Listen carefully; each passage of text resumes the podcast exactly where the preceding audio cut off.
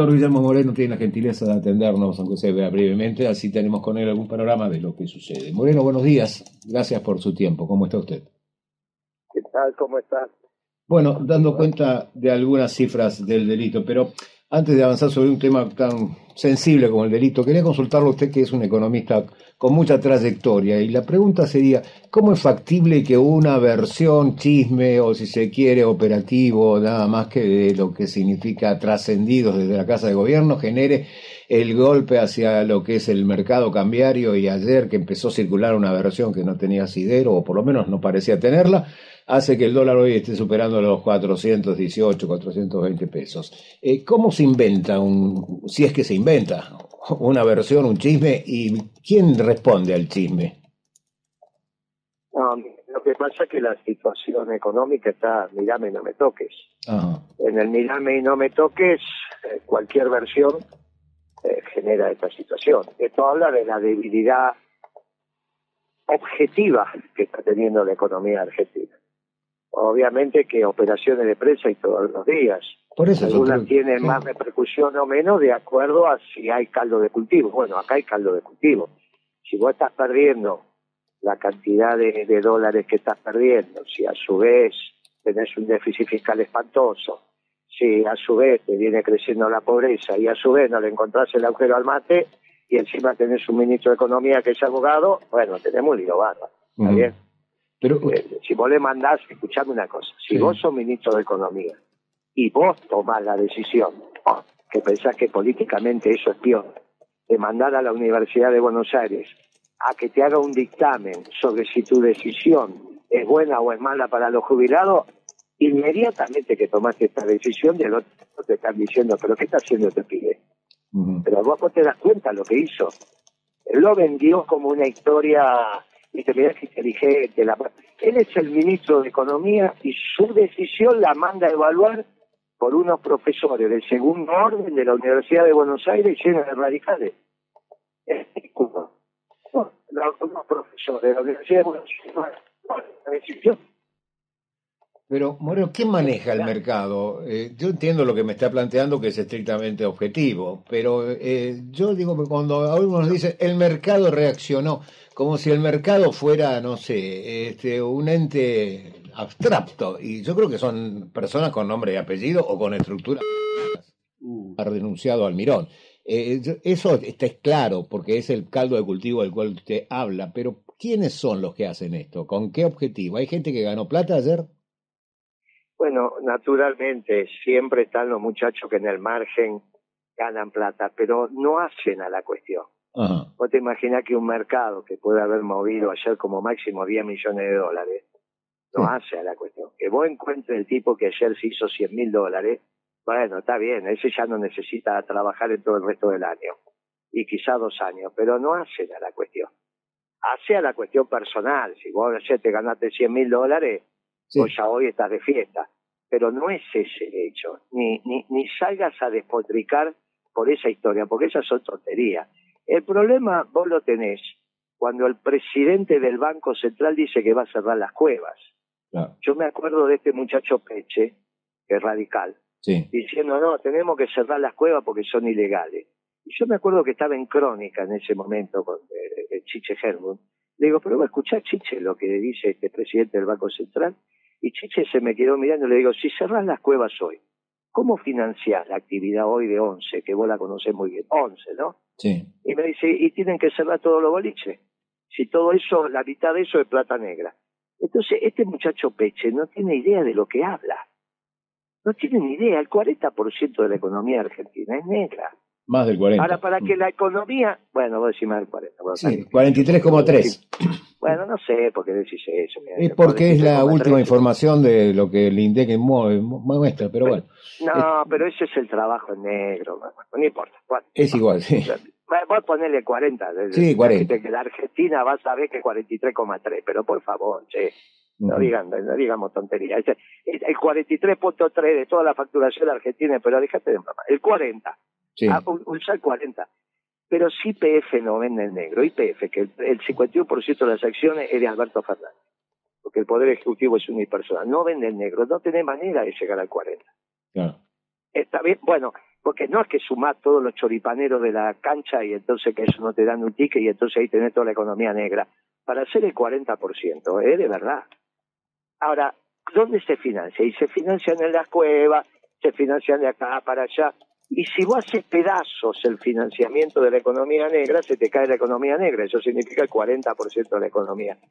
Esto es lo que hay que entender. Cuando este, estos chicos que no saben la diferencia entre un remito y una factura se ponen a hablar de economía, hacen unos líos bárbaros. Hacen unos líos bárbaros. Yo le digo, Massa, nunca fuiste sindicalista, nunca fuiste empresario, siempre trabajaste en, funcionarios públicos. ¿Cómo vas a saber esto? Pero suponete que alguien se lo dice, ¿cómo lo memoriza? ¿Cómo lo trabaja? Peche, que siempre trabajó de banquero, en un gobierno, en el otro, y si no trabajaba en el Banco de Sierra del Fuego. ¿Cómo va a saber esto? ¿Cómo va a saber cómo es la actividad en ONCE? No la sabe. ¿Cómo van a saber la actividad en, los, en los barrios populares? No la sabe. Entonces, que vos me quieras decir, no, porque ayer tres tipos se llenaron de plata, bueno, está bien, seguramente. Y cuando vos tires de ese piolín son amigos del gobierno, ¿está bien? Cuando vos tirás del piolín son amigos del gobierno pero de este gobierno, como en el otro gobierno eran amigos del otro gobierno. ¿O vos te pensás que ese negocito se lo van a llevar los enemigos del gobierno? No, no. muchachos, este, es obvio que, que son... Ahora, no, no evalúes eso, porque evaluar eso es para no querer llegar a la verdad. La verdad es que la economía es un desastre. Por lo tanto, cuando tiraron esa versión, esa versión no es disparatada, porque ¿cuál es el incentivo que tiene Massa para ir a trabajar? ¿Por qué iría? Vos tenés un incentivo para ir a trabajar, que es al margen de la plata que ganás. Te gusta lo que haces, tenés esto, tenés aquello, y aparte la plata. ¿Cuál es el incentivo de masa para ir a trabajar? Que bueno, tendrá algunos amigos, tendrá alguna cosa que tiene que hacer, yo lo entiendo. Fuera de eso, ¿cuál es el incentivo? El tipo se está deteriorando y, lo estás viendo, hasta en su posición física lo ves. En la cara, como está, ya no es ese pibe que se acababa de afeitar. ¿Está bien? y que siempre estaba en 10 puntos, recién baineado, recién peinado, ¿viste? y que parecía que, que no trabajaba en todo el día. Lo veías a la hora que lo veías, siempre estaba impecable. Bueno, entonces, esto puede pasar. ¿Y cuál es el mensaje que tenemos que dar? Que hay que cuidar a las empresas y hay que cuidar a las familias. Ahora, el dólar a este nivel, ¿se traslada a los precios? Claro, pero fundamentalmente hoy le tenés que decir a la familia que cuide su patrimonio, le tenés que decir a las empresas que cuiden su stock. Porque vos siempre va a haber un día después. Y vos lo que precisás es que las familias estén lo más enteras posible y que las empresas estén con stock lo más entero posible, sea de materia prima, sea de mercadería. Siempre es mucho más fácil empezar de vuelta con una empresa que tiene stock que con una empresa que no tiene nada. Claro, pero, ¿Está bien? Entonces vos tenés que hoy, hoy tenés que mandar un mensaje de cuidemos a la familia y cuidemos a las empresas. Ese es el mensaje clave. Después si ayer algunos hizo una moneda más, sí, seguramente uno se hizo una moneda, pero son amigos de este gobierno, ¿eh? como en el anterior eran amigos del anterior gobierno. ¿Se entiende lo que te digo? Claro. no vas a pensar que con este gobierno los que se hicieron la moneda ayer son de Macri o son de Patricia Burdes. Eso se hicieron la moneda en el gobierno anterior cada vez que corría.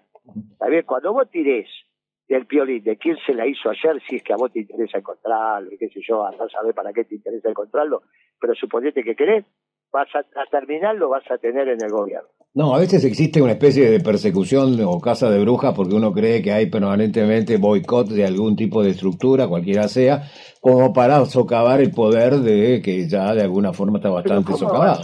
escúchame, pero vos no lo viste gobernar a Alberto Fernández. Cuando yo te decía hace años que era el peor, bueno, vos podías poner en duda. Pero ahora, ¿de qué poder me estás hablando? no, no solo, muchacho que no, es un muchacho que no habla, no, escúchame, es un muchacho que no habla con sujeto, verbo y predicado. ¿Y de qué el poder? ¿De Cristina, que hace 10 años que se viene equivocando? ¿De qué poder me estás hablando? ¿Cuál es de un presidente, de un presidente que está totalmente desordenado y que ya no quiero hablar porque no me gusta hacer leña del largo caído. A pesar de eso, digo, está en su mejor momento, pero no es su mejor momento con el pueblo y con la y con la grandeza de la patria, es para su situación personal. Fíjate cómo lo tiene a Massa contra las cuerdas y a Cristina contra las cuerdas. Es la chiquita. Ahora, ¿Qué poder, Cristina? ¿El poder de venirse equivocando hace 10 años? ¿Qué, qué, qué poder? ¿Socavar el poder de quién? A veces, bueno. De Rossi. ¿De Rossi? ¿De quién? Yo creo que, bueno. es un, desgo es un desgobierno, amigo. Esto no hay. ¿Qué poder de quién? El poder de toda una estructura que es el frente de todos, que de alguna manera. ¿Pero ¿Qué estructura? Esas son palabras huecas que no significan nada. Menem ganó la elección y a los tres días no existía más. Y Menem ganó la elección con el 25%. Sí, pero era el techo. Hasta ahí llegaba, no podía superar ese techo del 25%. Y, esto, que, y esto está peor, ni siquiera tienen el 25%.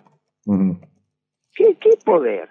¿De qué estás hablando? Lo tenés vos en tu cabeza, eso. Es una palabra hueca que no significa nada. No, lo que yo a veces me planteo, Moreno, es nada más, nada menos una preocupación por la gobernabilidad y por lo que puede llegar a ser la paz social. ¿Qué gobernabilidad vas a tener con esta estructura de gobierno. Esto lo hablamos hace mucho tiempo, cuando dijimos, guarda que quedás en peligro de anomia. Lo hablé, lo hablé con vos. Sí. ¿Cuántos años hace que venimos hablando de anomia? Bueno, eso ya está resuelto. Sigue. La causa va a seguir, el peronismo va a seguir, este gobierno desastroso no va a terminar con el peronismo. Hicimos lo que había que hacer para que el peronismo sobreviva. E incluso te digo que mi temor de hace un año atrás, de que la Argentina se digregue, está resuelto, porque los factores de poder le sirve tener a la Argentina. Hoy a Clarín, a Techín, a Aluar, a Aceitera General de esa, a, a Arcor, le sirve, te los doy con nombre y apellido los factores de poder, y la sociedad rural, no son más que de esos seis. Esos seis son los factores de poder. Está bien, todo lo demás son cuentos chinos. Los bancos no son factores de poder, porque vos tenés el banco más importante de la Argentina, que es el Banco Nación. Y el segundo es el Banco Patricia, eh, eh, eh, Provincia. Los petroleros no son factores de poder, porque vos para eso tenés IPF, ¿está bien? Que tiene el 55% del mercado. Los factores de poder son lo que te acabo de decir. A esos factores de poder le sirve la Argentina. Si a esos factores de poder no le sirviera la Argentina, entonces estaríamos en riesgo de disolución. Como le sirve la Argentina, el problema es qué Argentina quieren ellos y si le sirve a los trabajadores. Eso ya te digo que está en discusión. Sí. Hoy está en discusión. Ahora, el frente de todo no expresa los intereses de los trabajadores, si no, no habría hambre en el pueblo. Hay hambre en el pueblo porque este gobierno es un desastre y no expresa los intereses populares. Entonces voy a hablar del campo popular y todas esas pavadas y mientras lo haces pasar hambre al pueblo. Y como la realidad es mucho es muy superior a la teoría, vos podés decir que expresar los intereses de los trabajadores, que si tenés un gobierno que los trabajadores son pobres, imagínate los que no trabajan. Entonces esto es mentira que expresen Cristina, Alberto y compañía los intereses populares. Cuando hay hambre, en el pueblo no expresan los intereses populares. Bueno, eh, gracias por su tiempo, por atendernos y esperamos que, bueno, usted ve que todo esto... Confía, confía y representando los intereses populares. Por lo tanto, ya sabes a quién votar. Cuando veas un candidato peronista que mira la sociedad por arriba, ahí votó. Lo demás son pavadas. Ni este gobierno ni el anterior defiende a los intereses populares, si no, no estaríamos donde estamos. Cuando veas el candidato peronista, ahí pone el voto que no te vas a equivocarte. Gracias por su tiempo, Moreno, gracias por atendernos. Que tenga buen día. Bueno, eh, creo que ahí en el final se corta un poco, pero eh, muy claro en tus conceptos y en su vehemencia, como para explicar los conceptos que nos acaba de dar Guillermo Moreno, candidato a presidente por su agrupación Principios y Valores. Eh, estamos a segundos.